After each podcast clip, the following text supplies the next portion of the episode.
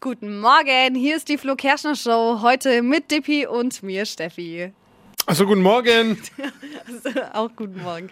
Schön, dass du da bist, Dippi. Brauchst vielleicht noch einen Kaffee. das liegt an der Hitze, glaube ich, auch, dass man ein bisschen langsamer. Ja, das stimmt. Heute Morgen tatsächlich Eiskaffee vielleicht eher der Hit. Boah.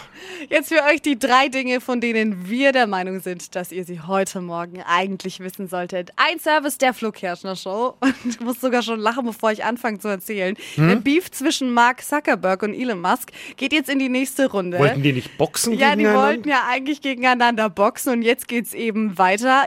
Auf der Plattform Twitter fordert jetzt Elon Musk Zuckerberg auf, dass sie ernsthaft ihr bestes Stück miteinander Also ein- vergleichen. Mhm, Ja, ja, Vergleich? ja, genau. Komm Also schon. ich schlage einen Penis-Messwettbewerb vor. So hat er es geschrieben übersetzt. Also, ich- oh Gott, ich weiß gar nicht, wohin das Ganze noch führen soll. Um das Ganze noch klar zu machen, hat er im Ernst ähm, auch noch so ein Lineal-Emoji mit in diesen Tweet mit rein. Also, ich glaube, ich weiß, wie lang der von Elon Musk ist. 280 ich Zeichen. will es gar nicht, oh Gott. Ja, okay. Oh, was ist da los? Es geht weiter mit witzigen Stories. Am Ballermann wurde erneut der Bierbestellrekord geknackt. Oh, Die Kicker des SV Mochenwangen aus Baden-Württemberg orderten jetzt im Bierkönig, was denkst Mhm. Ja. du? 1111 Kaltgetränke. Ah, ja, naja. Kann Okay. man denn, und vor allem Ja. in so einer Fußballmannschaft, da sind doch gar nicht so viele Sind Leute. ja nur elf. Ja. Was ist 1111 geteilt durch 11? Viele. Viele, sehr, sehr viele.